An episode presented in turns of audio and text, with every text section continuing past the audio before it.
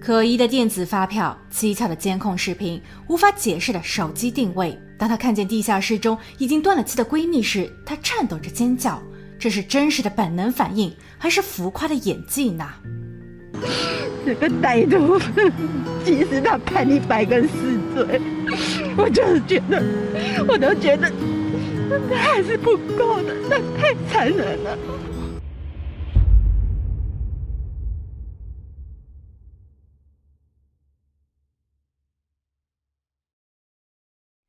Hello，大家好，我是鬼灵异。二零一七年三月三日，二十五岁的陈宇带着警员 A 来到了台北南港区八德路四段八百七十一号万象大楼。这里有一个已经被废弃已久的地下商场，在昏暗不透光的空间里，弥漫着一股淡淡的奇怪气味，让人感到阴森。可领头的陈宇却显得格外冷静。忽然，他停下了脚步，用手指了指前方。警员把探照灯顺着他手指的方向照去，只见一块木板的后边似乎有一些衣服，地面上则布满了未抹净的红色印记和鞋印。将木板移除后，二十二岁的陈可香正僵硬地躺在那里。她光着脚，身上没有内衣和内裤，脖子上被缠绕着背包绳。警员 A 见状后呼叫了总部，很快另一辆警车抵达。下车的是警员 B 以及一位叫梁思慧的女子。该女子二十二岁，是林东科技大学进修部二专二年级的学生。她的父亲曾是一位警员，和前妻生有一子，后因性格不合而离婚。父亲在一次去到广东探亲时，结识了第二任妻子，也就是梁思慧的母亲。婚后的两人定居台北，母亲也找了一份糕点师的工作。不久后，他们便生下了梁思慧和另一个女儿。梁思慧对于读书没有什么兴趣，她更想要发展自己的模特事业。她的父亲在十几天前突发心梗而离世，她也错过了学校缴费的最后期限。根据要求，她将被迫退学。不过，梁思慧对于这一切并不沮丧，因为她认识了陈宇，一个开着名车、满是奢侈品牌、手持无消费上限黑卡的卡地亚集团某董事的公子。陈宇还说自己曾入围过普利策新闻奖和索尼世界摄影奖，是一位知名的摄影师。他愿意帮助梁思慧立人设、拍照片，并信心满满的允诺，但凡经他手的作品一定会火。梁思慧对此非常感激，又因为自身也很喜欢陈宇，所以在仅仅交往的两个月内就已经同居。陈宇会偶尔入住梁思慧的公寓，更多的时候他则带着梁思慧去酒店开房。三月一日晚上八点，男友陈宇带着梁思慧从台北坐高铁至台中，他们入住了五星连锁酒店长荣桂冠。当时的梁思慧还挺高兴的，似乎她的事业和爱情双丰收。但一夜过后，她和陈宇在二号的中午十二点四十分从酒店退房后，他们立马被蹲守在门外的警员给拦住了。梁思慧说，她也挺纳闷的，她确实有听说闺蜜陈可香在昨日失联了。包括陈可香的家人在内，曾有好几拨人都在昨夜联络并询问过梁思慧。梁思慧回答说，人不在他这，因为嫌他们打搅了自己与陈宇的约会，所以他还特意在社交平台上发文说，这辈子遇到最瞎的事情就是说我绑架了陈可香。可警员并不完全相信他，在梁思慧被带回警局十六个小时后，他又被单独送到了万象大楼。警员 B 说。进去吧，里面有陈可香，她被人害了，身子还在里头。梁思慧立马尖叫道：“怎么会这样呢？”看着梁思慧不明所以并且非常激动的样子，警员比一时间拿不准主意，这梁思慧是真的不知情，还是在演戏呢？可根据刚才警员 A 的汇报，陈宇已经招供，是他和女友小慧一起约被害人出来的。小慧知道并参与了整个犯案过程。完事后的小慧虽傻得发慌，但却不忘记偷走被害人陈可香的手表和手机壳。金元碧也留意到梁思慧的手上正戴着那块表。回到警局的嫌疑人陈宇和梁思慧被分别提审，两个人的开篇叙述是一致的。已经发生了不幸的陈可香出生在宜兰县东山乡，她是台湾小有名气的网络模特，脸书粉丝数达五万多。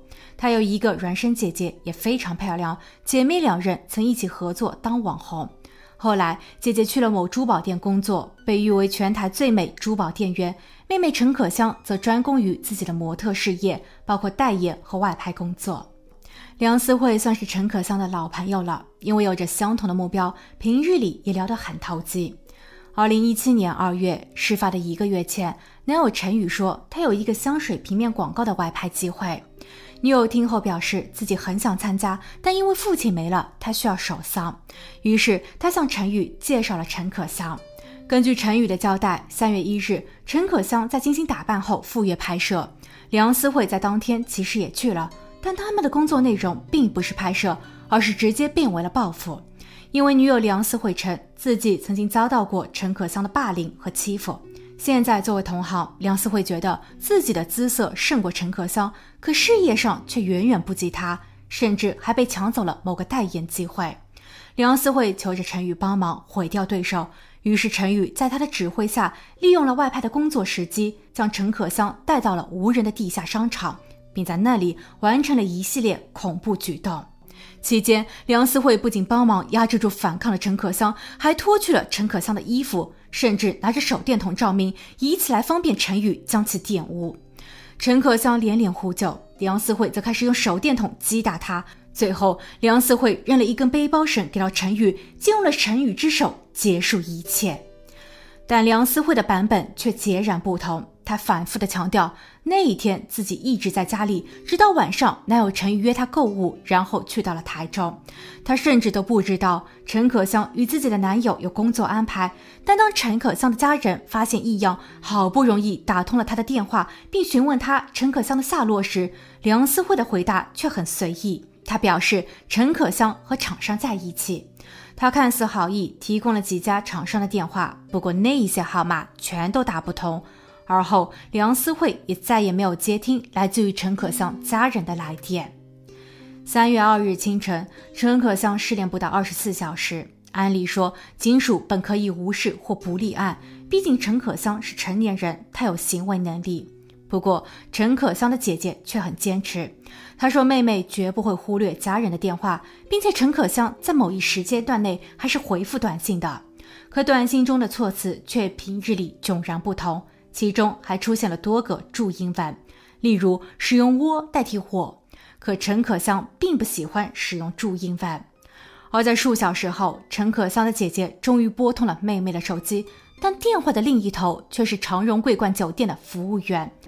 警方在经过调查后确认。陈可香并没有实际入住，相反，与陈可香关系密切的梁思慧，以及曾经发生过多次欺诈、过失伤人与更多不光彩前科的陈宇，却非常巧合的入住了该酒店。根据酒店的监控视频显示，三月二日凌晨两点三十九分，陈宇走出酒店房间，进入了同一楼层电梯旁的杂物间。一分钟后，他返回到了房间，而陈可香的手机也就是在这里被发现的。所以，这更加深了警方对两人的怀疑。警员还搜查了两人在昨夜待过的房间，浴室的垃圾桶内有陈可香的健保卡、驾照、身份证和钥匙。在陈宇的身上，警方还搜查到了陈可香的交通卡和信用卡。根据酒店的前台人员回忆，昨夜登记入住时，陈宇本想使用这张信用卡，但由于这张卡并非是本人的，所以被前台拒绝了。陈宇最后只能改用现金结算。被捕后的陈宇曾一度撒谎和搪塞，他说陈可香在与自己外派工作后，跟着一位姓张的摄影师走了，他落下了自己的皮包，所以陈宇才顺手牵羊了很多东西。可警员随后查到，所谓的张姓摄影师其实根本就不搞摄影，他是陈宇以前的朋友，两个多月前去到了杭州，而且并没有回来。陈宇后来改口说，陈可香其实是与她的男友吵架了。她说想一个人静一静，于是，在工作完毕后独自离开。可警员了解到的情况却是，陈可香与自己的男友感情稳定，近期并无争执。当审问时间逼近午夜十二点时，警员吓唬陈宇说，冤魂通常会在这一个点来寻仇。陈宇愣了一下，然后要了一支烟，这才有了开篇的一幕。他带着警员来到案发地。不过，案件的另一位嫌疑人梁思慧却完全像是个局外人。对于审讯中的很多问题，他的回答都是不知道。有关于他手上的那块陈可香的手表，梁思慧一开始说是自己买的，后来又改口说是男友陈宇送的。虽然不是什么新表，但却有着男友的味道，她很喜欢。她并没有解释为何自己的手机定位曾出现在案发地，而根据陈宇透露的更多细节显示，梁思慧在当天突然约见了陈宇，两个人在中午十一点在 Seven Eleven 凯松店见面，然后一起走到了案发大楼。大楼的监控记录，这一幕发生在中午的十二点三十四分。陈宇说，被害人陈可香是从大楼的另一侧进入的，而在另一段的监控视频里，也确实出现了一个酷似于陈可香的人。另外，案发地有一黑一白两个口罩，以及一只空了的矿泉水瓶。陈宇表示，口罩是他和女友的，矿泉水也是女友在超市购买的。面对这一些不利的证词，梁思慧却依旧表示。这一切都搞错了。监控视频里的那个和陈宇一同走进大楼的是另一个女人，而神秘的第三者让原本看似非常简单的案情突然变得扑朔迷离。怎么，难不成还有帮凶吗？三月三日夜晚，陈宇和梁思慧被转交至地检署，媒体也开始争相报道此案。一时间，梁思慧被扣上了闺蜜诱捕的帽子，她还被同时扒出了一些陪客的黑历史。梁思慧的前男友，台湾知名油管博主肾结石，在脸书上发文表示，自己于二零一五年时与梁思慧恋爱，但这段恋情并没有持续太久，分手乃至分手后都极其的不愉快。梁思慧指责肾结石劈腿，他在网上公开了肾结石的私人电话、住址等。肾结石说自己被坑害了。他现在更加质疑梁思慧的人品有问题。他说前女友的被抓那是老天有眼，但谁料相对确凿的剧情发展到这一步时，却又突然出现了一百八十度大反转。首先，梁思慧的母亲作证说，案发当日自己是在下午一点外出上班，在此之前，女儿梁思慧一直在家中玩电脑。母女两人在十二点三十分吃完午餐，所以这跟陈宇所供述的内容在时间上有冲突。母亲还跑遍了家附近的所有监控，并最终找到了女儿不在场证明。有一个探头拍摄到梁思慧在那一天第一次踏出家门离开社区的时间是在晚上六点。其次，警员在受害者陈可香的皮包中找到了一张 Seven Eleven 裕德店购买牛奶的收据。地检署官员在重新调阅了监控后，发现警员初期的视频调查存在错误。实际上，在那一天天气寒冷，陈可香为了保温戴着帽子和口罩。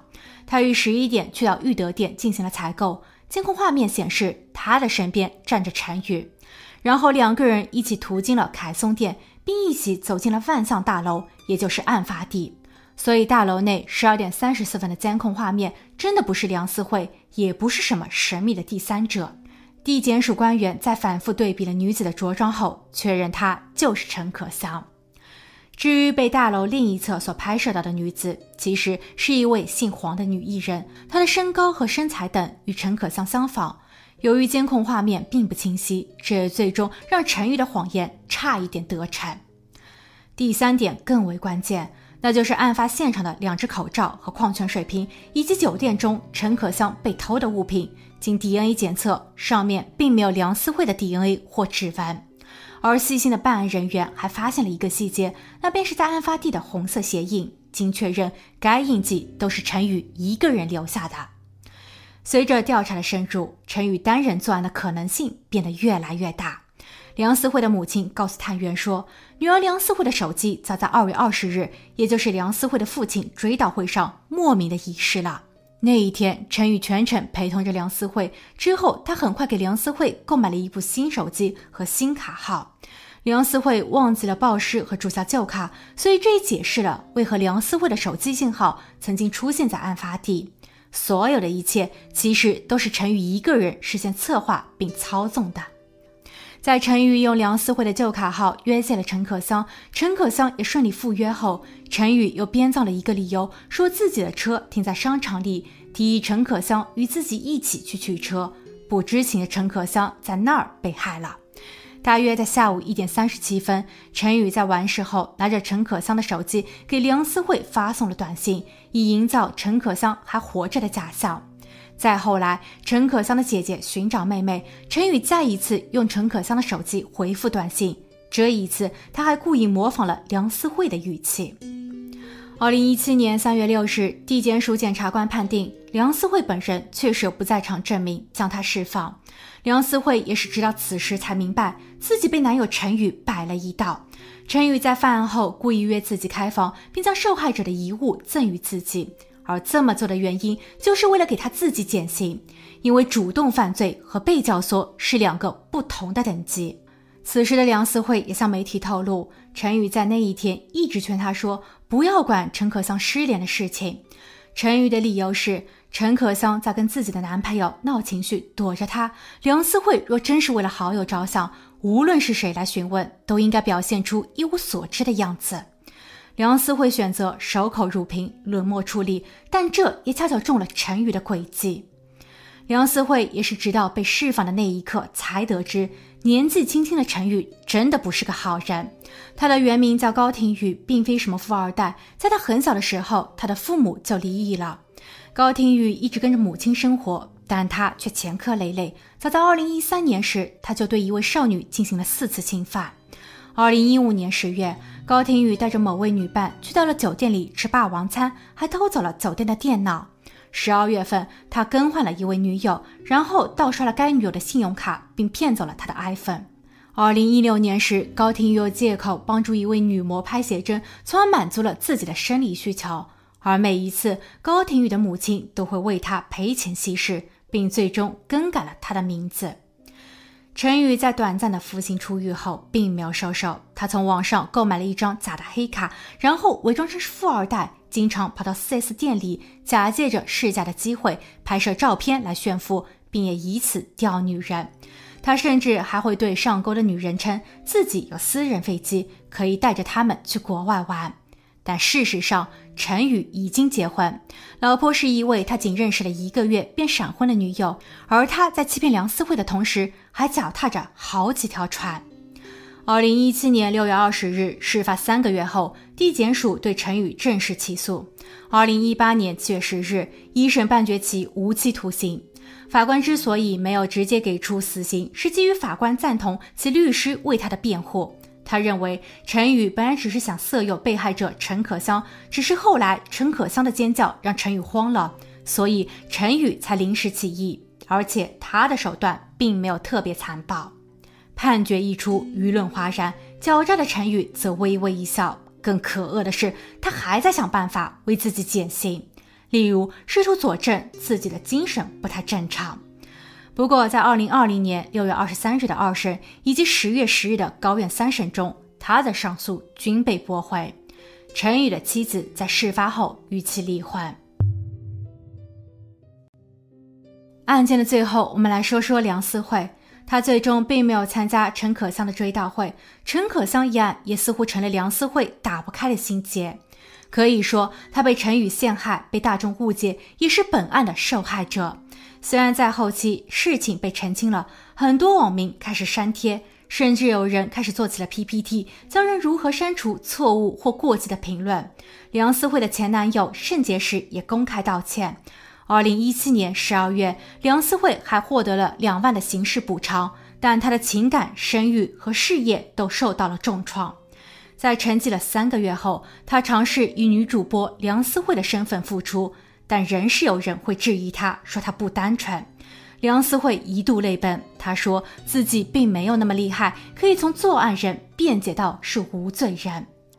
二零二零年，梁思慧交了个新男友，往后 bump 男人帮的成员王旭杰。他帮助王旭杰开撕他的前妻刘某，称其录暴雨给别的男人看。刘某怒了，王旭杰火速删帖，寻求前妻的原谅，但梁思慧却拒绝道歉和和解。二零二一年，刘某以诽谤罪起诉了梁思慧，暂时并没有查到关于此案的下文。那么，大家对于梁思慧，包括他在陈可香一案中的角色和作用，以及他最后对刘某的行为是如何看待的呢？好了，今天的故事就分享到这，我们下期见。